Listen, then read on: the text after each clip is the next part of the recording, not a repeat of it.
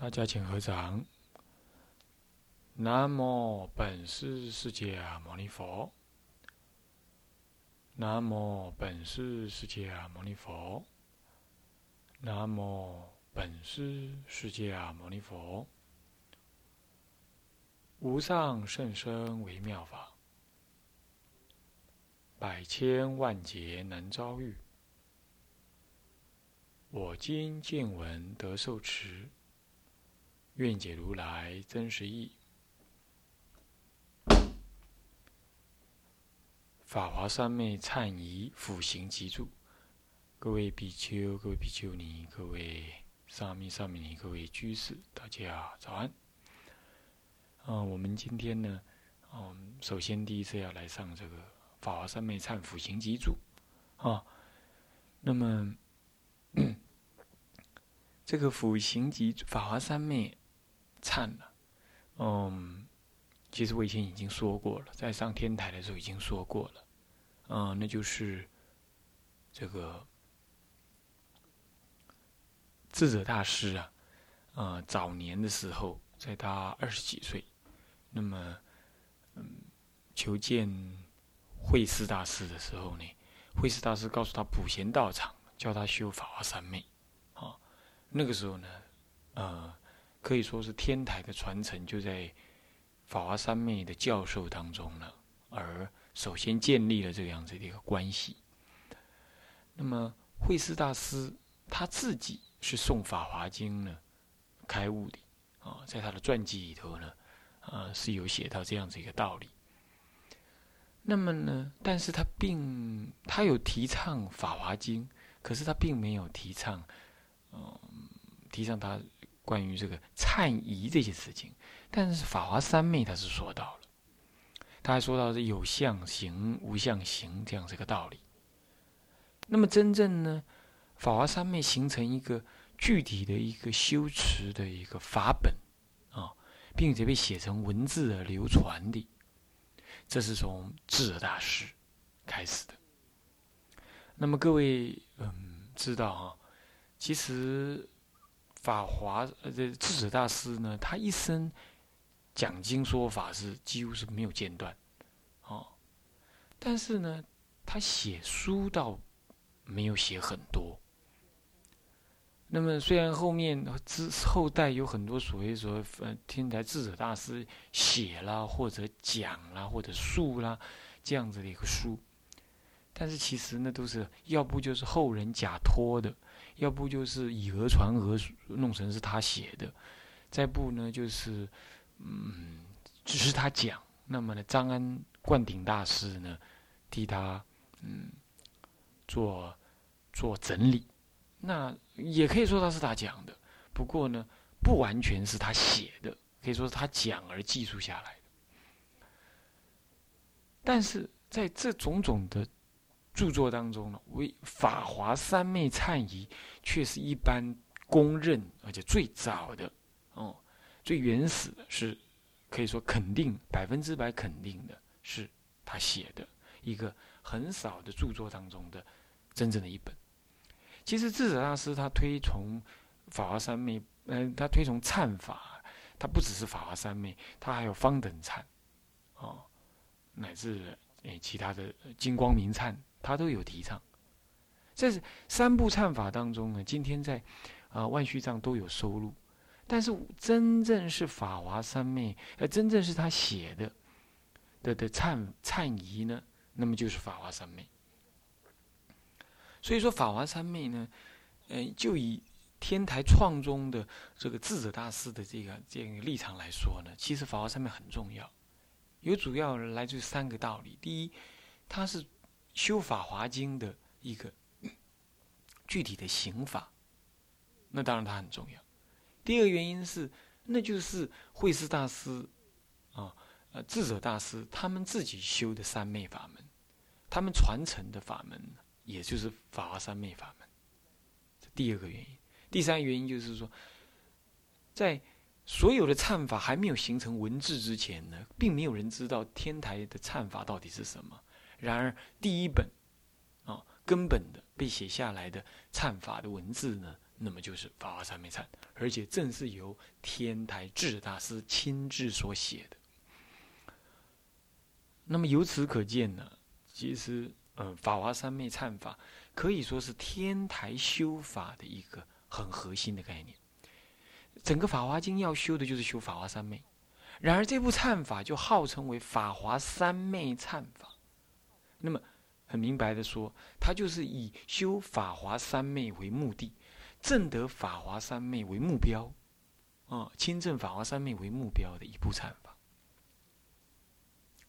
啊，这也是我想，所以说这个法华三昧忏呢，事实上是很重要的。然而，这个法华三昧呢，嗯，在历史上怎么流传呢？在智者大师时代，当然没话说。那么他自己修这个三昧法。他也写下这个三昧法，写下来之后，他也告诉他的弟子们修这个三昧法。从韩国来了一位法师，当时上天台山，呃，求见智者大师。智者大师，嗯，当时就教他呢，到哦，好像是嗯现在的修禅寺吧，哦，呃那里就也就是就是金地，哦金地。华顶峰是营地，嗯，金地旁边有个营地，然后他在金地呢，就叫他到那里去修法华三昧禅。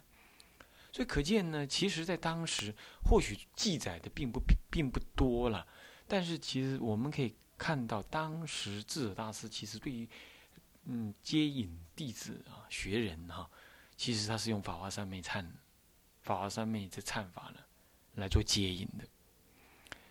那么 OK，那么。在这件事情上，所以说我们法华三昧忏其实很重要。另外一些就是说，我们还看到，就其实天台中国有很多的忏法，嗯，除了除了所谓的这个嗯，这个什么呢？这个这个梁武帝时代的那个所谓的梁皇忏呢，或者是这这种忏法呢，是属于诵呃诵经的文字，然后再拜佛号。这样的忏法，或者什么千佛忏啦、三昧水忏，这种忏法以外啊，几乎中国的另外一个主要的忏法，比如说，嗯，大家都很熟悉的那个大悲忏呢，这个最明显的就是天台忏法的系统。那么华严宗，也就是显手宗，他自己也有忏法。那么你如果去翻一翻，你就发现，那简直就是法华三昧忏天台忏法的翻版。可见呢，除了一个比较通俗的诵经拜佛这样子的一个通俗的忏法以外，其实中国的主要的一个忏法的主流呢，就是天台忏法。而天台忏法其实影响中国非常大。其实我们比如说我们在做蒙山的时候啊，我们都会呃唱那个忏悔记。忏悔记唱完的时候，我们都会唱那个南无普贤王，那唱的普贤王菩萨。很多人都不清楚，那东西奇怪了。拜忏就拜忏呢，忏法就忏法，为什么要念个普贤王菩萨呢？其实这就是法华三昧忏里头的一个重要的概念。法华三昧忏其实，呃，依的是法华经，还有观普贤菩萨行法经这两部经。那么观普贤菩萨行法经里头就提到了说，要修习法华三昧忏，当先修忏法，而修忏法就以普贤菩萨为忏为主。那么这有这种概念之后呢，所以今后的中国，在提经过提倡之后，中国的很多忏法呢，它都以普贤菩萨为忏为主。啊，这个和密教的系统概念是不一样，它是依的是观普贤菩萨行法经这样来的。那很显然，这就是从法华三昧忏引申出来的。那这已经是到了中国佛教，已经是几百年、几千多年来已经习以为常的一个唱诵的方式。这其实就是法华三昧忏所导引出来的一个概念。那么呢，法华三昧忏可以说是天台忏法的一切的的的根源。你去翻翻，嗯，方等忏啦、大悲忏啦，或者是后来偶益大师所造的，嗯，占茶忏啦，嗯，或者是慈云忏主所造的，他们都天台家的人啊。慈云忏主所造的那个造的那个，嗯，净度忏啦，这些呢，嗯。都是，你去翻一翻，你就发现，哎，很熟悉，那内容很熟悉。其实这些都是法华三昧忏的什么呢？的衍生出来的一个忏法。都以法华三昧忏为主要的一个一个内容。那么呢，只是修法啦，或者是嗯内容啦，修观的那个下手的方便啦，嗯，依于经的不同而有不同。那么法华三昧忏是依法华经还普贤观普贤观经为主，所以他是那样子。那么呢，后来你依的那个大悲大悲陀罗尼经，嗯，啊，或者是依的那个。净度的三经，或者一的呃嗯这个占茶占茶经，呃地藏三经，你一的经不一样，你你你修的那个忏法的核心内容不一样，这样子而已。那么主要的那个那个前行啊、阵型啊、那个方式、仪式、仪轨啊，几乎都是一样啊。那么因此我们。了解法华三昧忏，可以说就了解了天台忏法的主要内容，那也可以说就了解了中国佛教的一个很重要的修忏的一个法门。因此，我们今天来研究法华三昧忏，其实是，呃，很有意义、非常重要的，也是有很根源的那种意涵的。啊，这点呢，嗯，大家呢要了解。那么现在在讲到这样子，这个忏法这么重要。那么这部忏法流传多久呢？从智者大师以来，我刚刚说过了，流传了他弟子当中流传。那么呢，这个张安灌顶大师呢，其实也替他替这个天台的忏仪的内容写了一些说明的文字。那么这说明是收录在《国兴百录》当中，啊，大增藏嗯四十六册里头有。那么呢，后来到了宋朝的北宋的时候呢，这个整个唐朝啊。呃，唐朝哦，对，唐朝的时候呢，是湛然大师，他特别为这个《法华三昧忏》写了一个什么呢？写了一个那个补助仪，那补助这个仪轨的内容，他主要是在做观想啊，什么，在做一些说明，写了补助仪。那么这个补助仪呢，嗯，看起来还不是说很很多哦，他就是针对重点呢，呃，嗯，重点式的提析一下。其实老坦白讲啊，这样子其实是够的了。其实你即使是不要那些补助仪，你你光修法华忏美忏也可以。但是呢，嗯，但是呢，后来时间过了几百年之后，两三百年之后，这个天台忏天台的修法又稍微没落了。那么因此，这个中心中心的这个天台的祖师啊，这个湛然大师出世，他是九祖天台九祖啊。他就针对这个法华三昧禅仪啊，在做了一个补助仪。你看，我们看出，我们也可以从此来看出法华三昧禅的重要。你看，他是中心天台的一个第一位中心的祖师，也可以说是建立天台教法的另外一个，嗯，更扎实基础的另外一位重要、非常非常重要的祖师啊。呃，张安灌顶之后，他可以说是最重要的天台祖师啊。在之后就是四明尊者，在之后就是民国的，呃嗯那个地前大师哦，那么这个参人大师啊，你看他他在种种忏仪当中，他不做注啊，他不做补助仪啊，他特别对法华三昧忏仪做补助仪。你这一个凸显的法华三昧忏仪，其实在这位中兴大师的在心目当中是有多重要啊？我想我们这件事情也可以看得出来。那么呢，补助仪做完之后，那么就修了一阵子了。嗯，又到了宋朝北宋的时候，四明尊者出。四明尊者呢，是面对的这个呃华严宗、显首宗、呃华严宗、那禅宗等兴盛，天台忏天台修法，天台的教法呢，已经没落了很大一段时间了。当时经过那个教法的那个失传，那么再重新传回中国。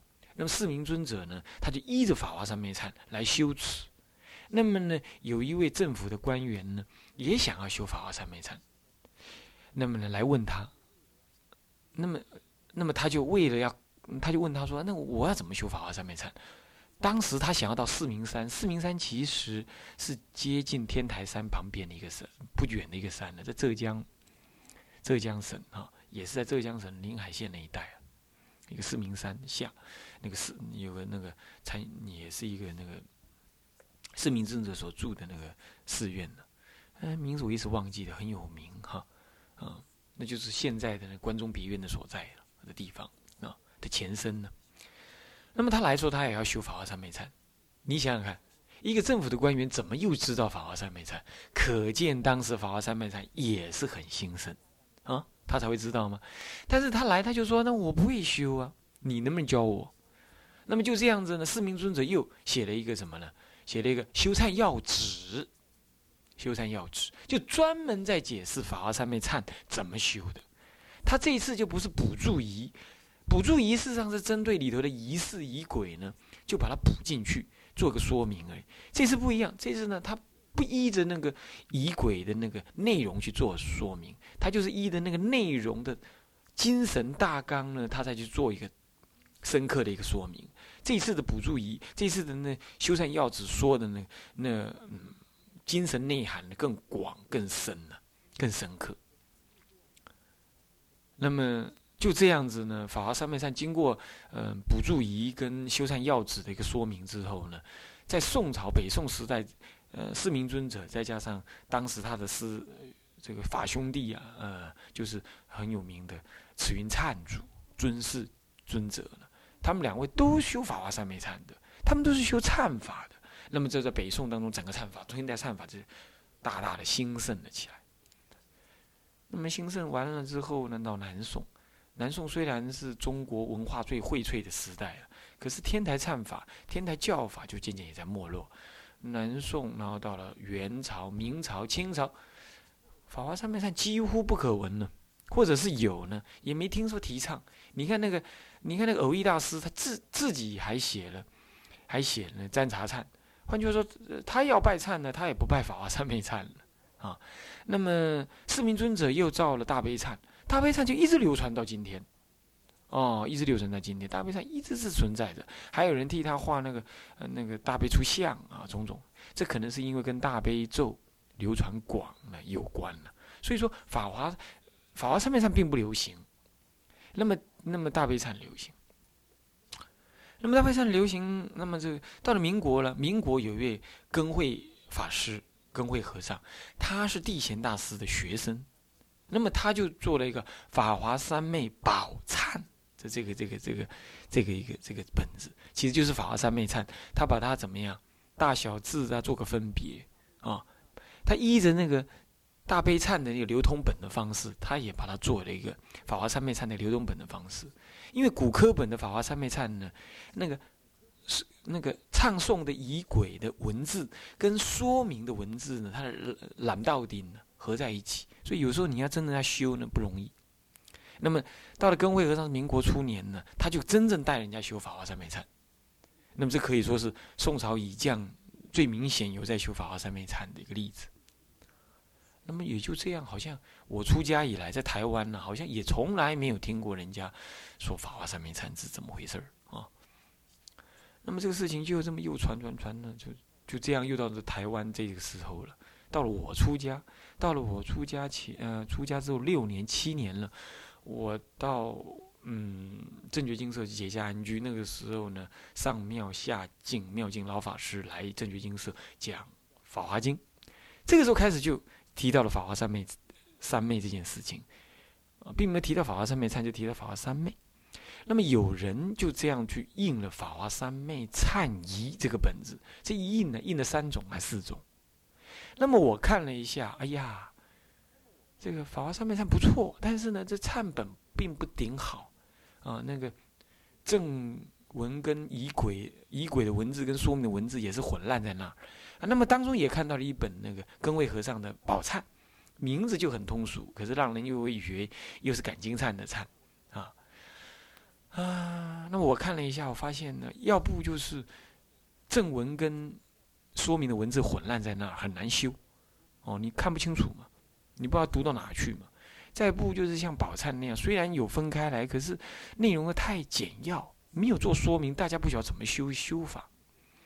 就这样使得我我自己也觉得我拜八十八佛大忏悔文已经拜了差不多十年了，不敢说都没有间断的拜，但是陆陆续续都有在拜，拜了十年。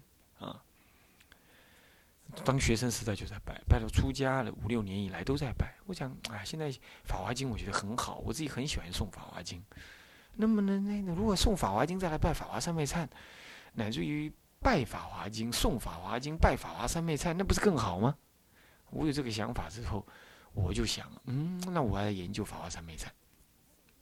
这一研究，我就发现问题了。我发现有很多东西可以解释，可以深入理解的。这部忏法其实很重要的，很重要的。当我这种看法的时候，我诱发了我呢，就希望对《法华三昧忏仪》啊做注解这个概念。因此，我就去翻书、翻藏经，发现呢，我就看到了刚刚我说的那些《法华三昧忏》的一些注释。其实还有其他忏法，也有些说明，也可以拿来对于《法华三昧忏》的一个刑法的一个做说明。这这些资料一整合起来，哎，我就发现有有可以互相取长补短，都可以集合在一起，那么来辅助我们修《法华三昧忏》。我把这资料整合了，在经啊、论啊，乃至于的仪轨啊当中，我都整合了之后，把这资料全部整合了，因此我就编成了一部。啊，《法华三昧忏仪辅行集注》这本书，也就是现在手头上各位手头上拿到的，各位手上拿到啊。那么呢，现在印的这个呢，还不是说很好、很精致，我将来还要再印的更精致一点啊。那么就是这部书。那么因此，我们现在呢，我们说略讲略讲啊，啊，将来我可能也可能会在某个地方啊，在在专心在讲的更仔细一点哈。我也自己学，那么也让大家来了解。那么现在打算略讲，只是略讲的目的，也就是说，让大家依着这个辅行集注来略略看一下，或者导引你们自己去看一下，自己去看一下。然后呢，然后呢，你们就知道怎么样去去去了解这部忏仪的内容，自己去阅读，并且呢，怎么样，嗯，也知道怎么修了。我想，我们这个法华三昧忏仪略讲的目的是这样。是要讲这个辅行集注的这个概要，同时也带引你呢，去修法华三昧忏。那么这就又讲到这修法华三昧忏呢，就就又提到另外一件事情。那么为了要修，那因此你要的一本呢什么？你不能像我这辅行集注这么大一本呢？你怎么修呢？你又要把那赠送的遗文单独撵出，一切的说明几乎减到最低，那么呢，增加你专修的专注力。为了我这个需要啊，我又把法华忏方面忏以辅行集注的这种编排法，我觉得很好，大小字分得很清楚哈。我就把它再撵出，把那个赠送的遗文单独的撵出，保留极必要的那些说明文字保留下来就好，那就形成一个为专修而存在的一个折叠本。那么就是后来呃你们手头上其实也有的那个法华三昧忏仪轨这本书。为什么要多加个仪轨呢？法华上面忏仪就好，为什么加仪？为什么改成仪轨呢？那就是有简别于啊，嗯，智者大师原来的那个忏仪。那我并没有改，我只是把它那个格局弄得更清晰，大小字分别开来。那么呢，那个标题立得比较精简一点，这样子而已啊，内容完全没变。完全没变，只多了一两样东西。只是即使是多，我在辅行集注里头多说明，这些多一定不会妨碍那个修法的啊，也都合情合理的。那么这样就是成为一个仪轨。那么其实我们就是为了修这个仪轨，那么那么我们才来讲解《法华忏灭忏仪略说略讲。那么略讲，我们就以导引大家来看那个辅行集注为目的。所以各位呢。啊，我建议各位就是，大家要边诵《法华经》边拜那个法华忏灭忏仪轨，那么呢，也要边读这个辅行集注，来加深你对这个仪轨的那个修观呐、文字内容的这个理解。那为了要整个导引大家这样，所以我们就这个略讲的说明。啊，各位同学，这样大家了解吗？OK。那么现在我们就了解这个目的呀，法华三昧忏渊源呐，流流传的那个大略啦。接下来我们就可以呃来翻开这本《法华三昧忏仪辅行集注》这本书了。那么这本书我们先看看目录啊，目录里头我们看到那个有勘定原呃目次啊，第一页啊目次勘定原本序啊，这宋朝的北宋慈云尊士啊尊者啊他写的。那么呢，再来就是那个啊，辅行集注序。那这一篇序呢，是我个人写的，是因为我在做完了这个整个集注的工作之后，我我要出这本书了，我才来写这个序。那这个序的目，我觉得这个序是，呃，不能说应该是我写的，所以很重要。我倒是觉得那有提的内容相当的重要，相当的重要。我强烈的建议各位啊，以后嗯，我会在别的地方讲一下，仔细讲这个序文。那么呢，现在强烈的建议各位好好的看这个《辅行集注序》，因为因为这个序呢，你如果去看了之后，你会对整个《法华三昧忏》。啊，有个更概，有个有个大略的一个认识了解，这对各位来修什么呢？修法华三昧忏的时候呢，事实上是很重要的啊。那么因此，我们现在也简单的能跟大家呢略提一下啊。那个呃，勘定原本序我们就略过哈。我们再看看这个法华三昧忏以辅行集注序啊，他提到了那个啊本忏的功德利益啊，还有忏法的在心，忏啊法华三昧之重要啊。这个我翻过来第五页啊，法华三面一重重要是序文的第五页是重要，这一点就很重要了。这一点大家就应该好好的去了解法华三面上重要是什么。再来呢，这个第七页的时候的略释三昧，我们常常听的拜法华三昧，拜法修三昧，修三昧，修三昧到底什么意思？有什么历史渊源？有什么内容啊？那么呢，天台大师怎么修三昧成功？像这样道理，我想一大家应该了解了解。再来就是法华三昧忏仪这个忏法，我们一般讲的感经忏感经忏，其实经忏不能感，经忏都很好，经忏都是祖师大德所造的，都是非常非常深刻，而且都是呃一针见血的一种修法。但是呢，到了元朝的时候，宋朝末年元朝的时候，中国人就祖师为了顺应这个帝王的需要啊。他就啊拜忏替人消灾，弄了半天，现在还在拜忏消灾。其实忏法事实上是修开悟的，是可以修理观的，啊，那么是可以修开悟的，乃至可以求往生的。那么这个道理呢，啊，就被后来呢，哎，出家人给弄坏了。那感情上感情上弄得好像忏法就很低，很低阶似的啊。有些人一听到忏忏法，嗯，就就就就把它跟金灿联想在一块，这是这是这是这是这是大而化之，很很不正确，而且是很不负责任的一个看法。不过当然了，也是今天共业因缘招感才搞成这样。那么这段呢，大家也应该去看一看这段文字。那么再来就刑法要略呢，这就是很重要喽。这一段文字刑法要略可以说是这篇序文当中的呃最核心的一个一个一个概念呢，占了啊从第十二页的后半部开始，一直啊一直到这个二十三页，十二页到二十三页，你看这么多啊，你看这么多啊，当中呢做了这么多的一个一个嗯嗯说明，十二十三十四十五十六。七十八十九二十二一二二三页，一直到二十三页。那么这段文字呢，各位要修这个法华忏面忏仪轨的话，是一定要看的，一定要你看得懂，应该应该很容易懂了。那些都是白话文哦，应该很容易懂。那么你应该去看一下，尤其是第十三页那个表格啊，你应该去看一下。我们略看那个表格，你看。整个法华上面忏仪其实分三大部分，一个劝修方便的部分，一个是正修的部分，正行的部分，一个是正向分别的部分。这里头呢，分别的是在哪里呢？劝修方便其实就是前三章，前三章；正修就是第四章，啊，那么呢，正向分别就第五章。我们翻回来的第一页那个目录那个地方，我们看那个目录哈，那个我们看目录那个第四行哈。劝修忏法第一有没有看到？那就第一章。行前方便第二呢？第二章。修行方法第三就第三章。这个一二三呢，三章就是方位十三页，也就是所谓劝修方便所示。那么正修忏仪就第四章，哦，第四章从第十一页一直到哪里啊？一直到九十四页，九十四页啊。正修忏法，正呃正修忏仪的这第四章就是整个的正行的部分。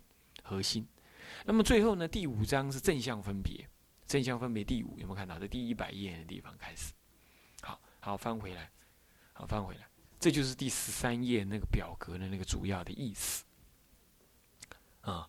那表格那个主要的意思在这里。那么呢，我们看看这个表格当中劝修方便，其实就是什么呢？起信号要调伏三页披经净楷。下面有说劝修忏法、行前方便、修行方法，那么？这三大项是吧？那么这三大项呢，其实三章的内容啊，三章的内容啊。那么这都是他《法华上面忏仪》本身有的文字。